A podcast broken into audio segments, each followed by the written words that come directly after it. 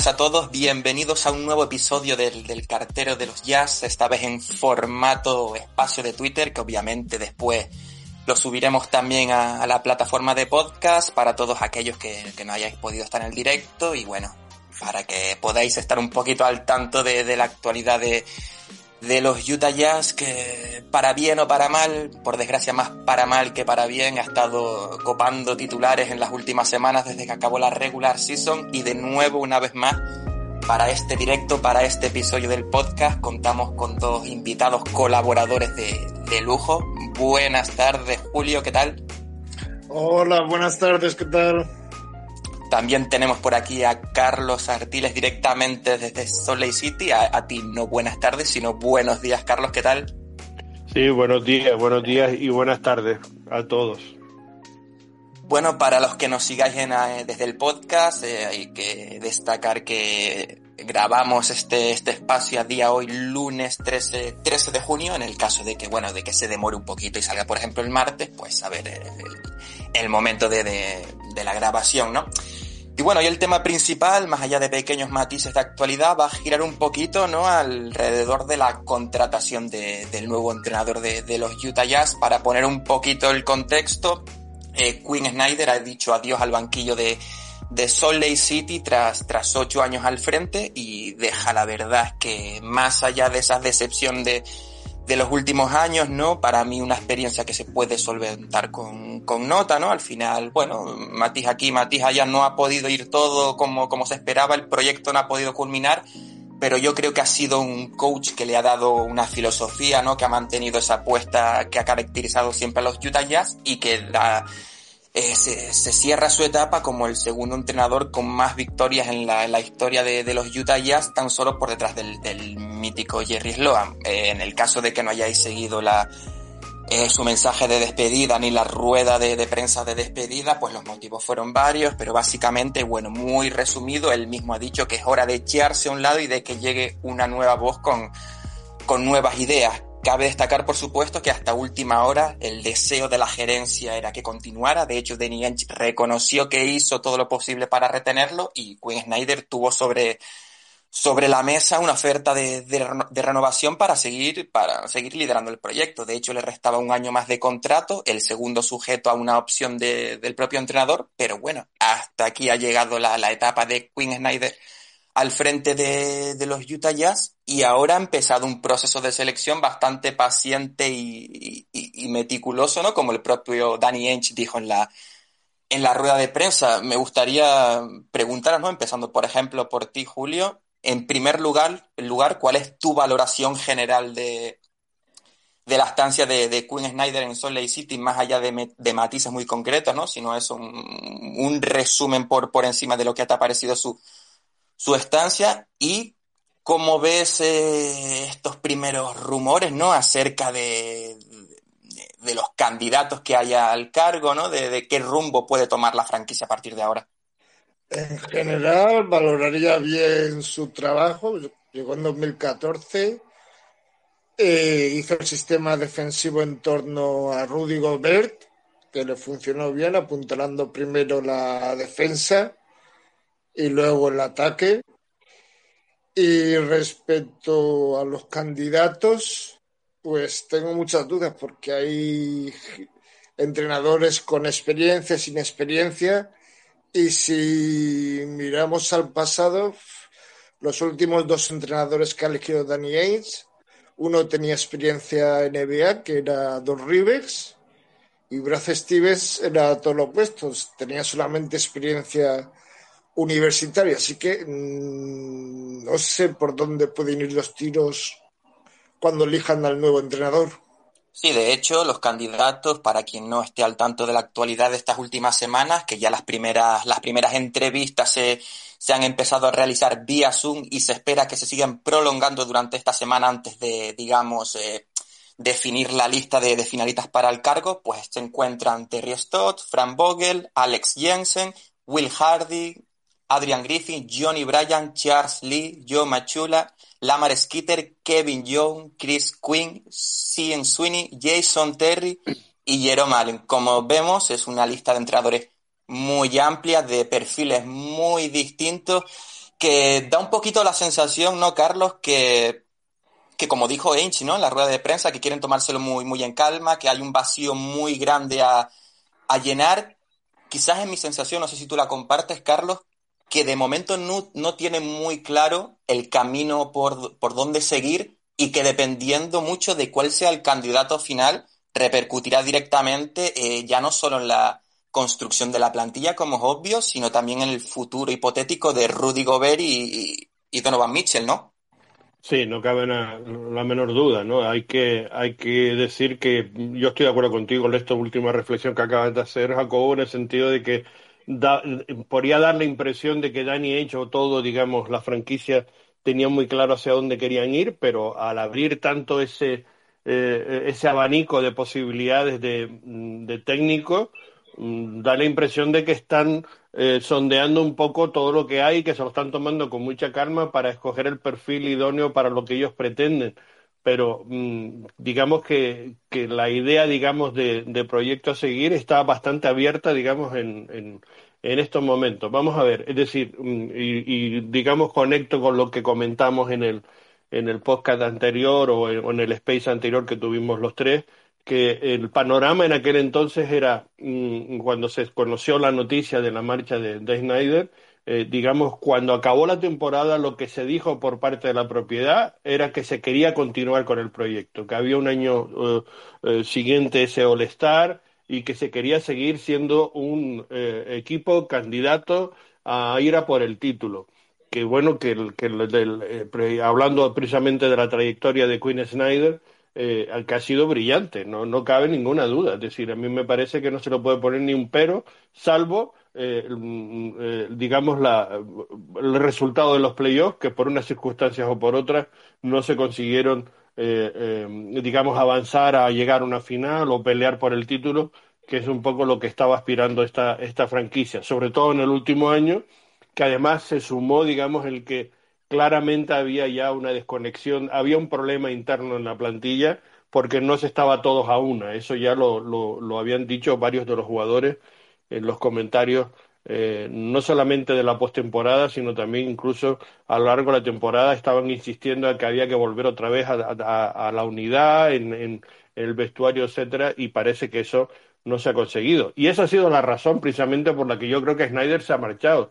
Él mismo reconoció que estuvo hasta muy última hora dándole vueltas si continuaron o no, si siguieron o no, pero que él mismo se estaba oyendo ya diciendo que ya su, era tiempo de irse porque su voz ya no llegaba a, a, los jugadores y al vestuario. Hay un problema clarísimo entre los dos grandes líderes, entre Donovan Mitchell y Rudy Gobert, que un poco ha ido, digamos, como el guadiana, apareciendo no apareciendo, hasta que finalmente, mm, bueno, pues no ha terminado, o, o, o ha terminado, digamos, de romper un poco la dinámica de, de, del grupo. Eso lo sabe la propiedad, sin duda alguna.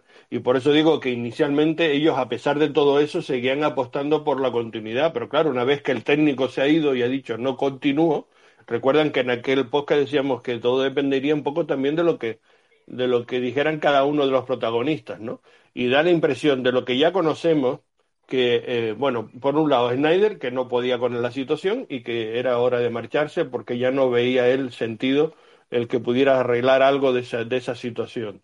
Por otro lado, no sabemos lo de Rudy Gobert y Donovan Mitchell exactamente qué es lo que tienen en su cabeza. Eh, ha habido rumores de todo tipo.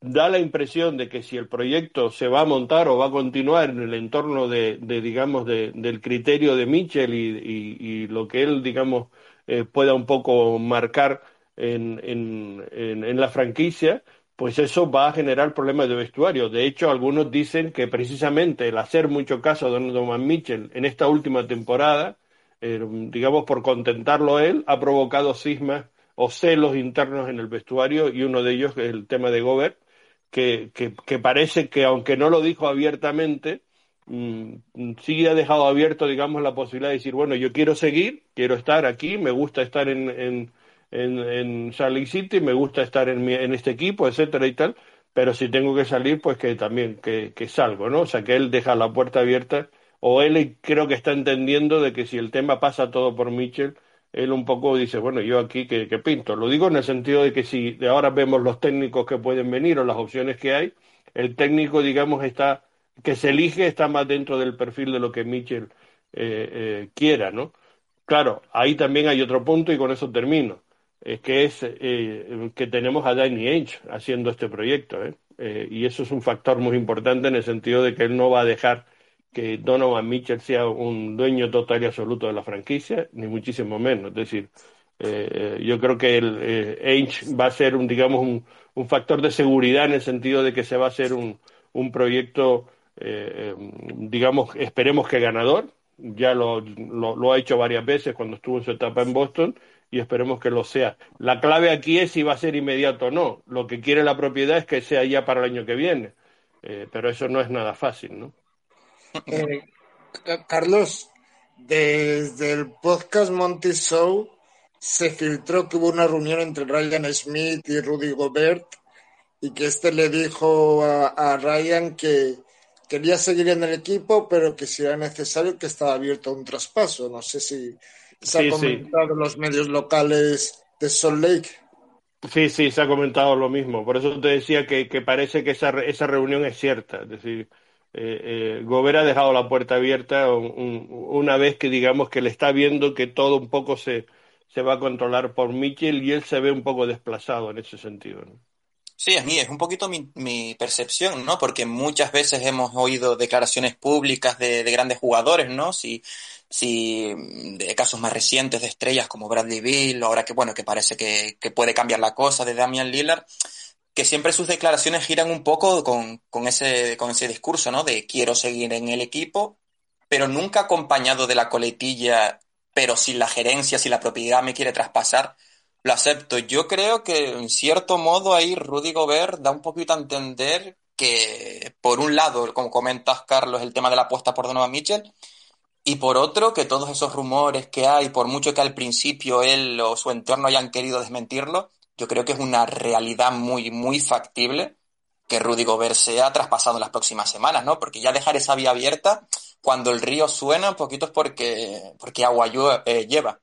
Sí, sí, está clarísimo. Y yo creo que esa es la, la clave principal de por qué están abiertos ese abanico de, de, posibilidades de técnicos, me parece que es precisamente eso, el factor gobierno.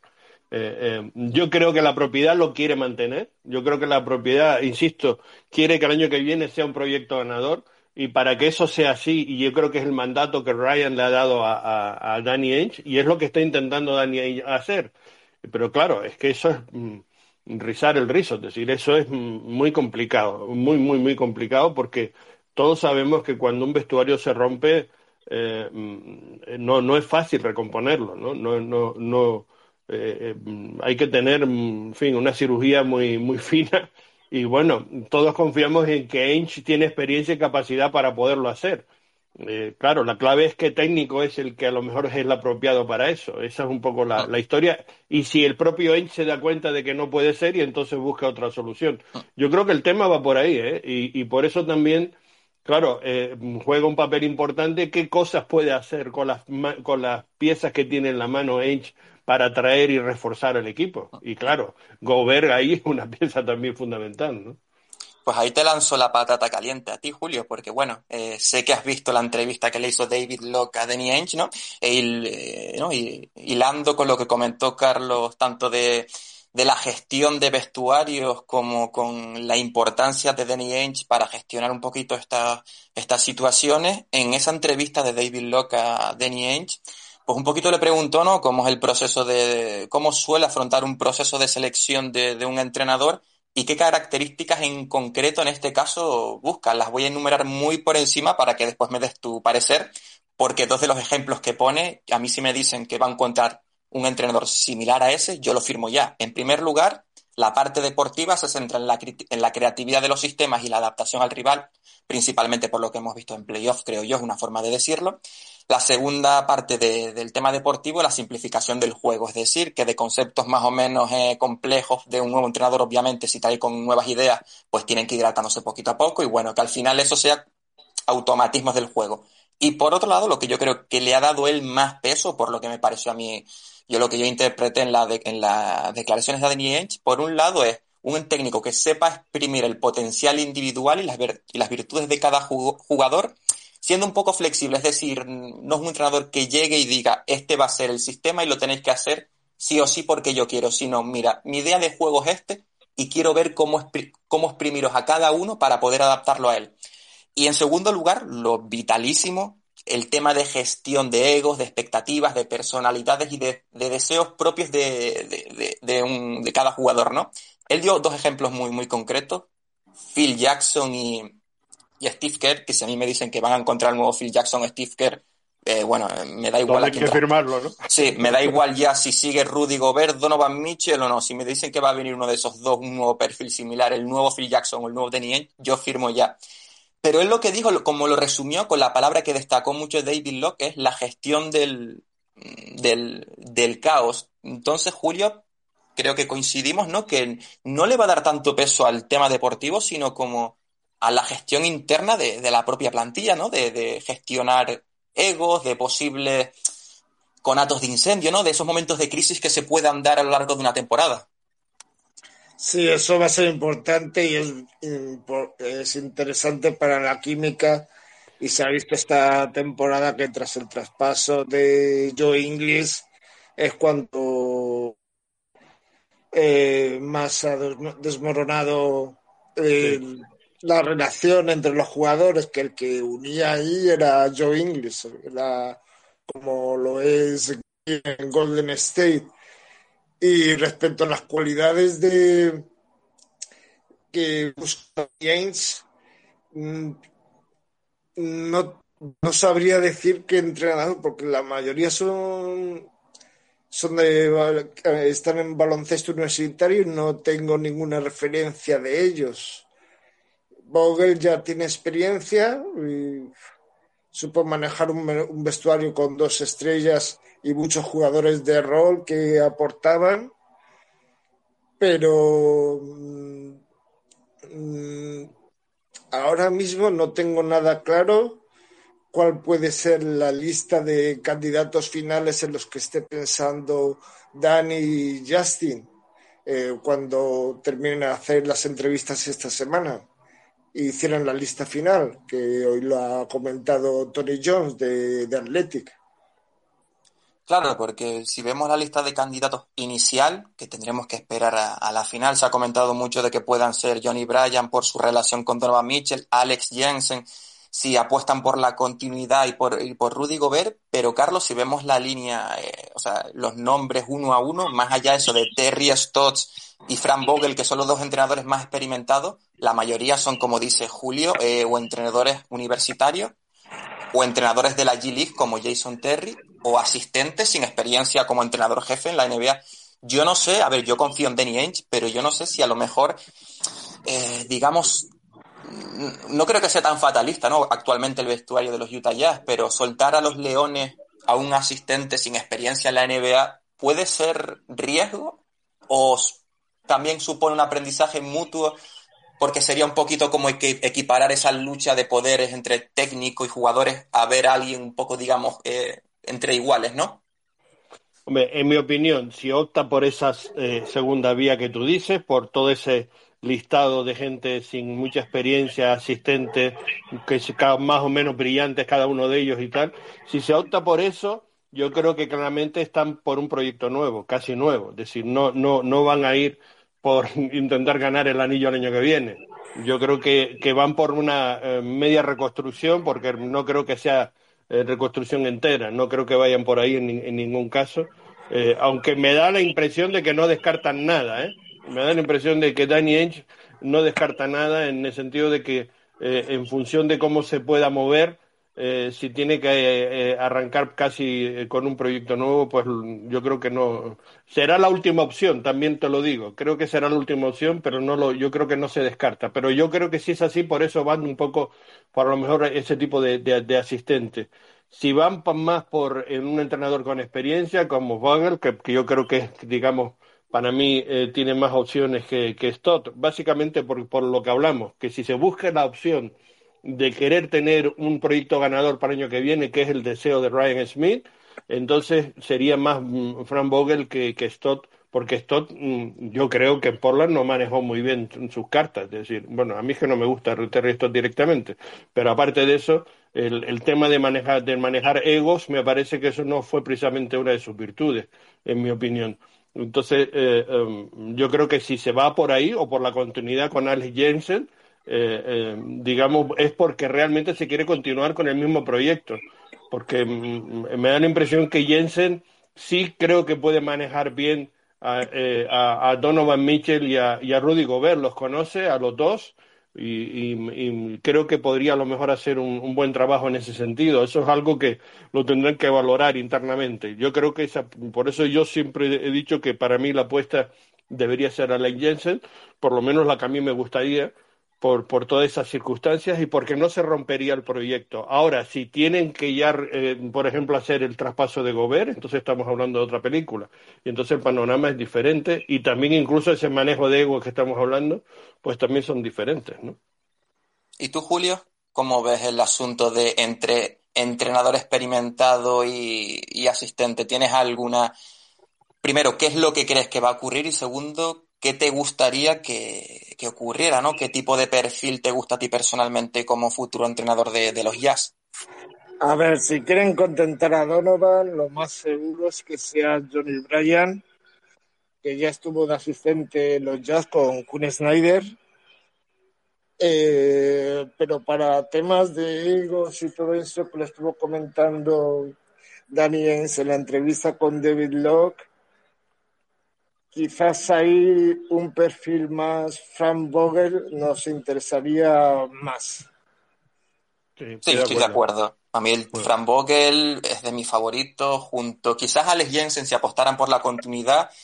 Y yo, yo me fío también de, de Will Hardy, de, al final es otro entrenador de la factoría de Greg Popovich y cuando un entrenador sale de la factoría de Greg Popovich por lo menos hay que darle el beneficio de la duda, pero claro, y es como dice Carlos, ya entraríamos en un técnico asistente debutante como, como head coach, que bueno, viéndolo bien que le va Udoka en Boston, quizás no es una, no es una mala opción, pero bueno, yo creo que supondría replantearse bastantes cosillas a nivel, a nivel interno y de, y de plantilla. Y es eh, perdón, Carlos. No, no, sigue, sigue, Julio. No, que Ains conoce a Will y al otro asistente de los Celtics que, que cuando conoce bien, sí. a Brad Stevens eh, estaban ya asistentes de los Celtics. Sí, sí.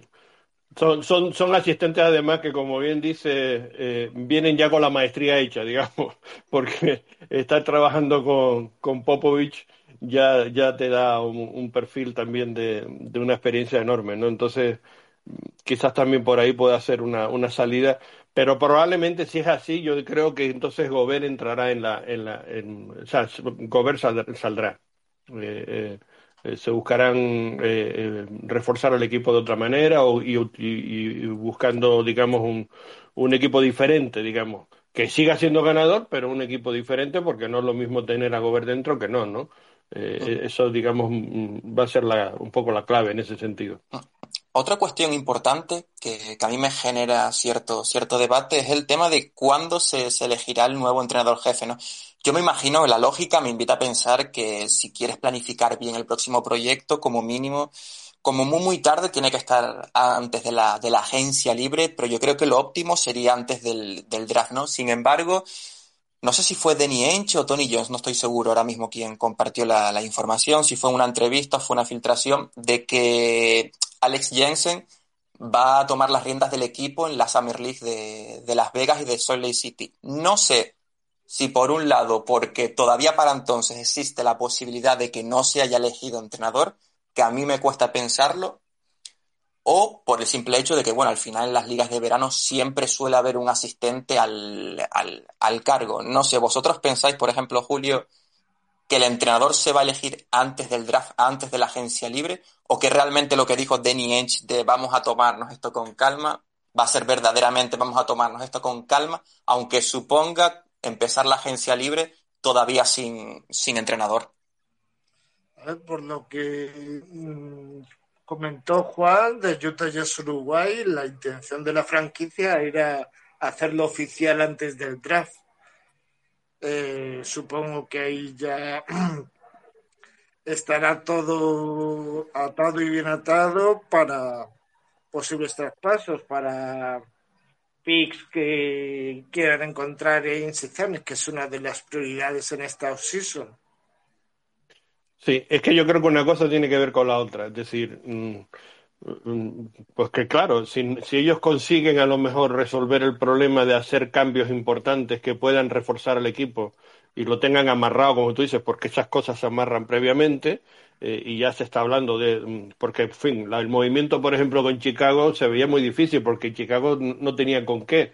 Pero claro, si ya mezclas ahí a Portland, mezclas ahí a cuatro o cinco equipos de movimientos ahí, em, digamos, bastante grandes, que es posible que sucede, eh, em, entonces estamos hablando a lo mejor de que se puede construir inmediatamente un, un proyecto ganador para el año que viene con, con, unos cambios importantes. Eso significa también que entonces el técnico tiene que tener otro, un perfil determinado. Por eso digo que lo de que sea antes del draft, claro, sería lo deseable. Sería lo deseable. Y además, si es así, muy probablemente es porque eh, se continúa con el proyecto casi amarrando algunas cosas o, o, o, o, realmente se tiene ya cerrado, digamos, con qué o cómo hacer el movimiento que se vaya a hacer. ¿no? Por eso digo que eh, eh, y por eso también, claro, Danny Ainge dice, ojo que esto hay que tomárselo con calma porque eh, son muchas cosas las que hay que mm, jugar y moverse, ¿no? Es decir, mm, aquí hay muchas cosas a valorar y, y, para construir un proyecto que el deseo, insisto, de la propiedad es que siga siendo un proyecto ganador para el año que viene. Eso no lo podemos perder de vista porque probablemente ese es el objetivo que tiene Danny Ainge como primera opción. Ese, ese es el lo, lo, que él está intentando, digamos, montar o, o, queriendo reconstruir con inmediatez. Ahora, eh, yo creo que también, como él mismo ha dicho y lo, y lo ha dejado un poco en la entrevista eh, eh, señalada, digamos que se lo está tomando con mucha calma porque, porque mm, mm, lo quiere, digamos, ver todo para ver que todas las opciones que estén encima de la mesa, ¿no? Sí, es una tesitura complicada por lo que comentáis ambos de, claro, la urgencia de uno de los veranos que supone eh, uno de los veranos más importantes en la historia reciente de, de, de la franquicia y también eso, la cercanía de, del draft, de la agencia libre, que al final si quieres todo tenerlo bien atado, necesitas de, de, bastante tiempo. Y yo me creo la información esa de, de Utah Y un all el año que viene. Y un all el año que viene. Que quiere tener a la franquicia como una franquicia significativa. O sea, no puedes estar con una franquicia que vamos a ver qué pasa con ella. O sea, es que, es que ese también es otro factor. ¿eh? Y es que me, también me cuesta pensar, siguiendo esa línea un poco, que Donovan Mitchell pudiera pedir el traspaso.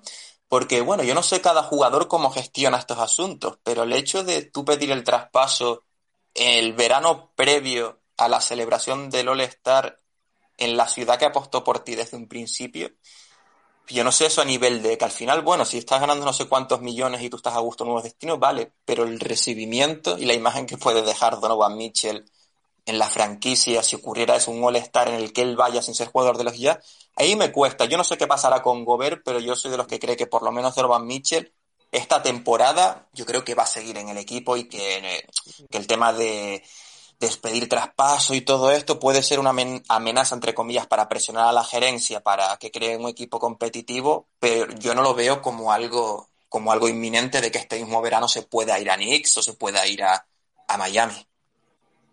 Este yo no lo creo. Yo tampoco lo creo que pida el traspaso este año, aunque se ha rumoreado que podría ser que lo pidiera, pero no lo creo. No, para mí es un rumor interesado de, de, otras franquicias y de, y de agentes o de lo que sea. Es decir, yo no, me lo creo en absoluto. No tiene ningún sentido por todo eso que tú comentas, Jacobo. Es decir, aparte que la franquicia, y lo ha dicho abiertamente, que va a construir su proyecto en base a, a Mitchell. Entonces, es decir, eh, ahí no hay discusión ni negociación posible. Es decir, Está clarísimo que eso va a ser así. Y, no hay ninguna razón por la que Mitchell, mm, que tiene la franquicia diciéndole, oye, es que vamos a montar el proyecto en torno a ti. Es decir, eh, para que Mitchell esté diciendo, oye, que quiero mi traspaso. Eso no tiene ningún sentido. Yo creo similar, que, de momento me parece bastante, bastante improbable. Y señalando al otro actor de todo este culebrón, si se le puede llamar así, Rudy Gobert, ha habido muchos ¿no? rumores, que si Atlanta, que si Chicago, también está por ahí Toronto, Charlotte, en su momento también se llegó a hablar sobre, al respecto de Golden State, de, de Washington, ahora al parecer, según varios medios, Atlanta y Chicago no estarían tan seguros, habrían discrepancias internas a nivel de gerencia y oficina sobre si realizarse, acometer una operación por, por Rudy Gobert respecto al, al salario, ¿no? Al final ya no solo supone dar piezas, sino también dar rondas de draft y comprometer si la cosa no sale bien el futuro, el futuro salarial de, la franquicia donde, donde pueda ir. Yo no sé si tenéis vosotros alguna preferencia, si creéis que hay algún destino potable para él al respecto de, de la contrapartida que se puede recibir, si incluso su alto salario puede suponer un hándicap a la hora de darle salida y se pueda, entre comillas, eh, regalar por, por a lo mejor jugadores eh, típicos, ¿no? Contrato basura, un spearing, como puede ser, por ejemplo, Dani, eh, Galinari, ya que se habla tanto de, de, Atlanta. No sé, yo tengo la impresión a nivel personal que muchas franquicias, sobre todo las que, las que he nombrado, recibir un jugador como Rudy Gobert les daría un salto de cualidad increíble. Yo creo que incluso en ataque se podría, se podría aprovechar un poquito más pero me genera dudas que si por su contrato, que realmente pueda costar bastante llegar a cerrar una hipotética operación en el caso de que, de que por una razón u otra seguir con ambos en la franquicia los ya sea imposible. Julio. A mí, de los equipos que han sonado, con el que me gustaría hacer el traspaso es con Toronto, que creo que nos pueden dar piezas interesantes para, reforzar el equipo y también, dependiendo de los jugadores, podríamos conseguir jugadores más atléticos, que es una eh, es uno de los hándicaps que hemos tenido durante estos años. Sí, yo estoy de acuerdo también, ¿eh? De lo que yo he leído por ahí y tal, que a mí no me gustan mucho las especulaciones, yo no soy de eso, de, no, no, no me gusta estar mucho analizando ese tipo de cosas, pero mm, de lo que yo he visto y de los que me parece que nos pueden ofrecer cosas interesantes ya inmediatas para el proyecto del jazz, que es lo, a mí lo que me, me, interesa y me preocupa, me parece que la opción Toronto es una de, la, de las mejores. La de Chicago, insisto, no lo veo porque me parece que había que encajar muchas piezas muy, y, habría que entrar ahí con, con tres o cuatro franquicias haciendo movimientos que hemos visto pues ahí varias combinaciones un poco eh, complicadas, pero que podía ser alguna opción eh, y la de Atlanta la veo un poco más difícil. Es, es, para ellos es complicado y para nosotros también eh, eh, ver qué nos pueden ofrecer para que sea una opción válida. Yo, yo sí me inclino por la de Toronto, sí, estoy de acuerdo. Sí, que más allá de las especulaciones, como tú dices, Carlos, que al final es adentrarse en un mundo bastante turbio, ¿no? Porque al final, cuando uno más quiere acertar, más falla. Pero sí es verdad que perfiles de jugador, si hubiera que dar nombres, ¿no? De esas franquicias, por ejemplo, jugadores del tipo de, de Andre Hunter, ¿no? Patrick Williams de Chicago, UJ Anunobi, que podría estar descontento en Toronto por su papel ofensivo. Yo creo que si la gerencia de los Jazz este verano se puede traer dos jugadores de ese cortes y a lo mejor no mucho más, quizás un base para sustituir a Conley, un base suplente, pero yo creo que si te puedes jugar, traer dos jugadores del corte de Andre Hunter, defensores con, con versatilidad, ¿no? con envergadura para defender distintas eh, posiciones, yo creo que Utah Jazz, más allá de los encajes que haya que hacer por sistema, el salto cualitativo que, que puede dar es tremendo. A ver, eh, tendríamos que reflejarnos un poquito en el, en el espejo de, de, de Boston, de los actuales finalistas, que al final son, son varios jugadores que, cuatro o cinco jugadores que pueden defenderte casi cualquier posición, después mucho tiro exterior, que es lo que ya tiene, ya tiene Utah, y al final no hay un director de juego como tal. Marcus Smart te puede cumplir como eso, Jason Tatum, cuando no está acertado, ha aprendido bastante a, a generar, también Jalen Brown, eh, Peyton Pritchard, Derrick White, no es un, ninguno es un base al uso, pero entre defensa, versatilidad defensiva y un par de jugadores que también puedan votar y digamos, distribuir medianamente bien, han confeccionado un equipo bastante bueno. Yo, a mi parecer, si intentan reflejarse en el espejo de Boston más allá de las características de cada equipo, ¿no? No tenemos un, un Jason Tatum o un Jalen Brown, pero yo creo que es un modelo que es el que está imperando ahora en la NBA, gente que defienda muchas posiciones y mucho tiro exterior. Sí, estoy de acuerdo. Es que esa es la clave un poco ahora mismo de por dónde va el baloncesto moderno. Y Boston es el gran ejemplo de eso. Y claro, el arquitecto básico, digamos, de ese, de ese, de ese proyecto es Danny Ainge. O sea que eh, vamos, vamos a ver cómo él mueve las piezas y vemos lo que, lo que hay. Es decir, que tiene que haber movimientos dentro de la plantilla del Jazz es, es clarísimo. Lo clave aquí, como hemos comentado a lo largo de todo este podcast, es qué va a pasar con Gobert. Eh, y yo insisto, la, la, de dentro del club eh, eh, lo que se quiere es, es continuar, eh, que haya continuidad. Eso es lo que se quiere como primera opción clara.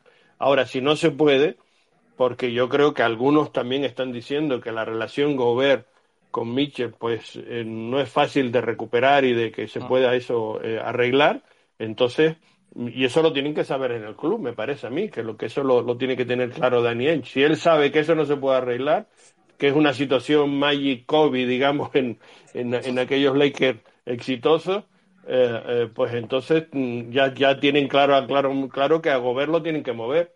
Entonces eso ya abre un, un, abanico de posibilidades, de opciones para reconstruir el, el, proyecto, pero que se busca desde luego que sea inmediato y que sea un proyecto, mm, digamos, que luche por el título el próximo año ya, ¿no? Entonces, bueno, pues ahí eh, eh, también habría que buscar el técnico que, que pueda hacer eso, ¿no? Tan rápidamente, ¿no?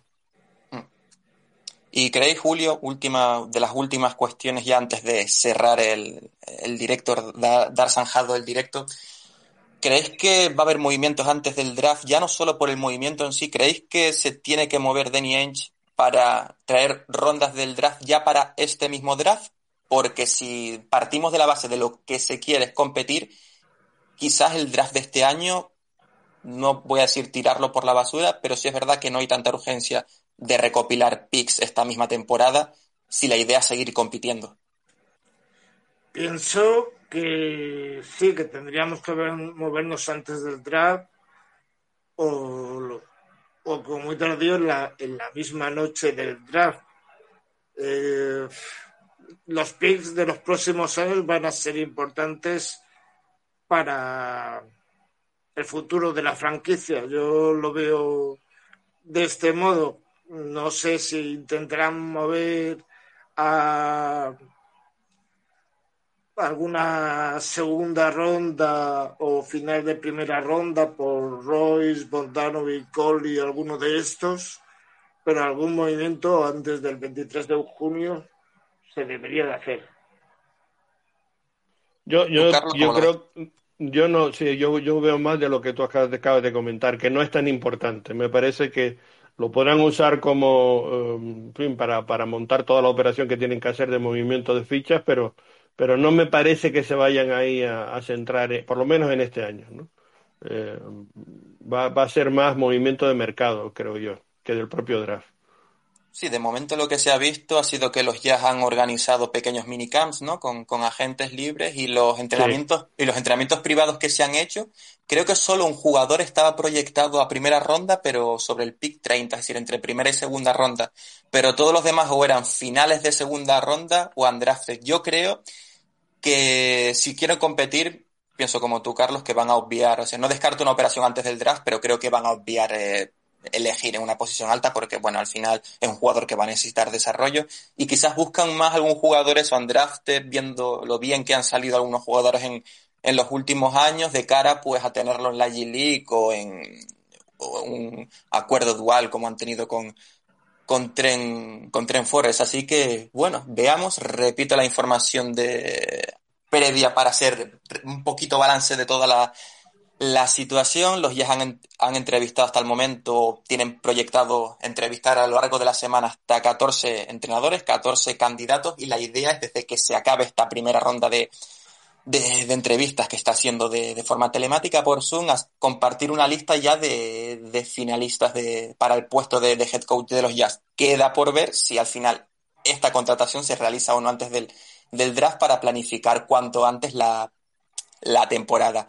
Y para finalizar y dejar un poquito por un lado el tema de los jazz, eh, vamos a mojarnos ya de lleno.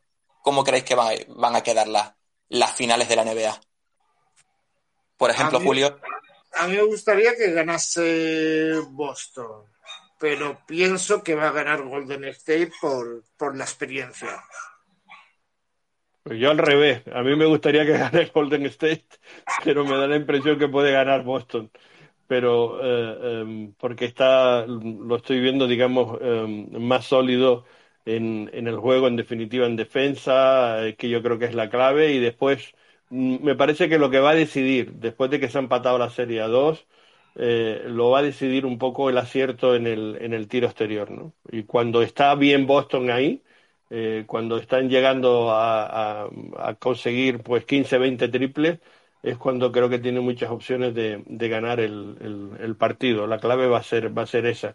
También yo creo que va a ser clave por parte de Golden State lo que dé, digamos, el, eh, el eh, digamos el fondo de banquillo. Ahí lo que pueda aportar Porter, Cole, etcétera. Yo creo que eso es también un factor eh, fundamental, digamos, en, para, para la solución. Lo que sí estamos viendo una final igualadísima, igualadísima, y, y que hace tiempo que no está tan claro que, o sea, que, que, que no veamos un, ganador, eh, eh, digamos, a, a, primera vista, ¿no? Está todo muy abierto y ahí son pequeños detalles en los partidos los que están marcando las diferencias, ¿no? El acierto de unos o el desacierto de otros, esos están, están marcando, digamos, eh, lo, lo, que ha pasado en cada uno de los, de, los, de los encuentros y esto creo que va a ocurrir exactamente igual.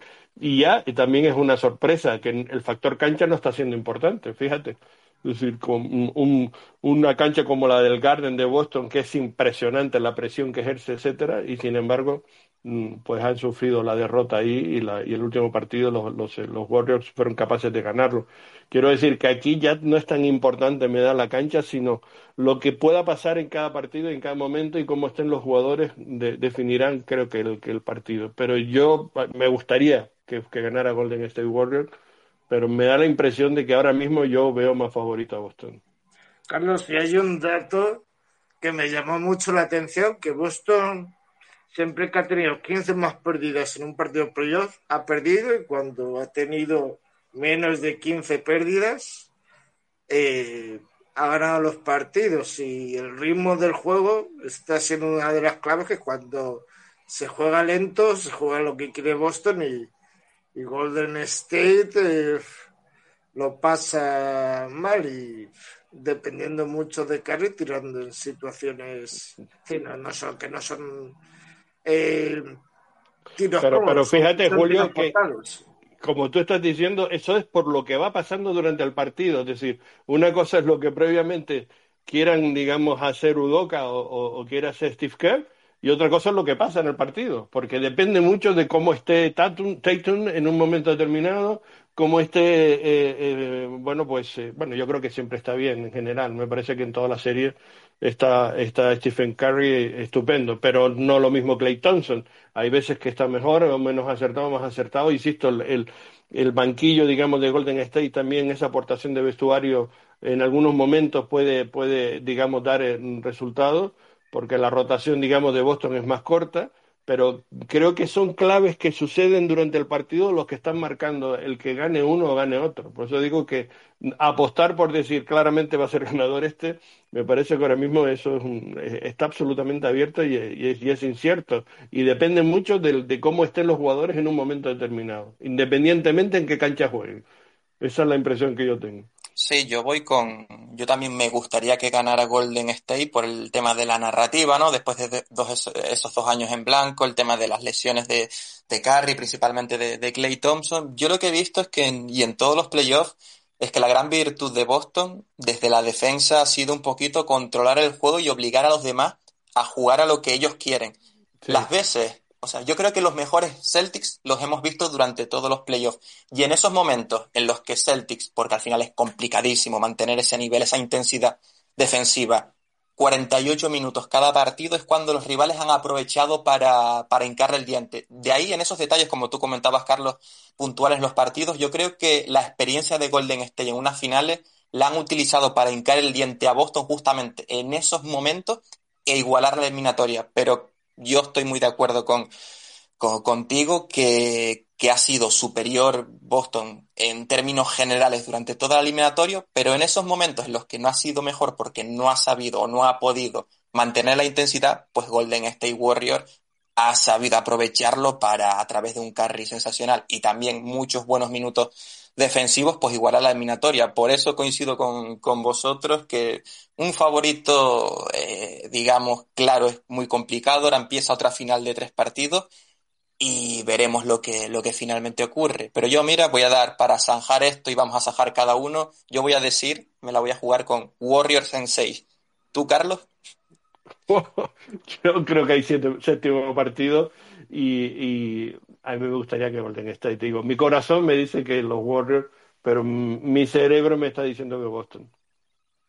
Yo creo que también va a ir al séptimo partido. Y además, eh, ninguno de los dos hasta hoy han perdido dos partidos seguidos en playoff y uno de los dos va a romper esa estadística.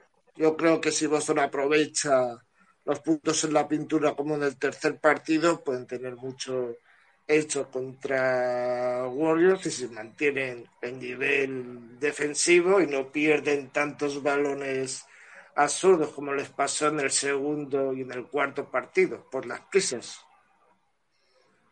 Pues perfecto, nos quedamos entonces con este juego de predicciones, ya después nos tirarán de las orejas los oyentes en función de, de lo que hayamos elegido. Yo creo que nos ha quedado un espacio bastante completo, hemos hablado todo lo que se conoce hasta el momento de la actualidad de los Utah Jazz en referencia a la contratación de, del head coach, del sustituto, del reemplazo de, de Quinn Snyder y antes de despedir a los oyentes, ya sea a través del espacio del podcast, pues de nuevo, mil gracias por la compañía. Yo creo que, no puedo tener un mejor equipo aquí a mi alrededor para comentar eh, la actualidad de, los jazz que, en primer lugar, Julio Simón, muchas gracias por pasarte por aquí. Igualmente, encantado de volver a estar con vosotros aquí en tu podcast. Y Carlos, a ti también igualmente por, por tenerte aquí un representante directo en, en Soy Lake City. Un placer tenerte de nuevo por, por aquí, Carlos. Bueno, yo encantado, muchas gracias por invitarme eh, y espero que, bueno, pues tengamos más oportunidades de seguir comentándolo. Saludos a toda la audiencia a la hora que nos oigan, porque como esto es un podcast, porque da igual que sea por la mañana, tarde, noche, cuando, nos oigan, pues les damos las gracias y el saludo desde aquí, desde Salt Lake City. Desde las afueras de Salt Lake, estamos realmente hoy en un día lluvioso, fresquito, pero muy agradable en South Jordan, que es la, en la localidad donde, donde estamos, donde estoy viviendo ahora pues creo que el cartero va a recibir vuestras asistencias eh, y en breve cuadraremos algo para seguir hablando de, de, la actualidad de la franquicia que yo creo que va a ser bastante, bastante movidita. Así que nada, gracias a todos por estar ahí al otro lado escuchando un nuevo episodio del cartero de los jazz, tanto en el espacio de, de Twitter como en podcast en el caso de que lo escuchéis en diferido. Un abrazo enorme, saludos y nos escuchamos.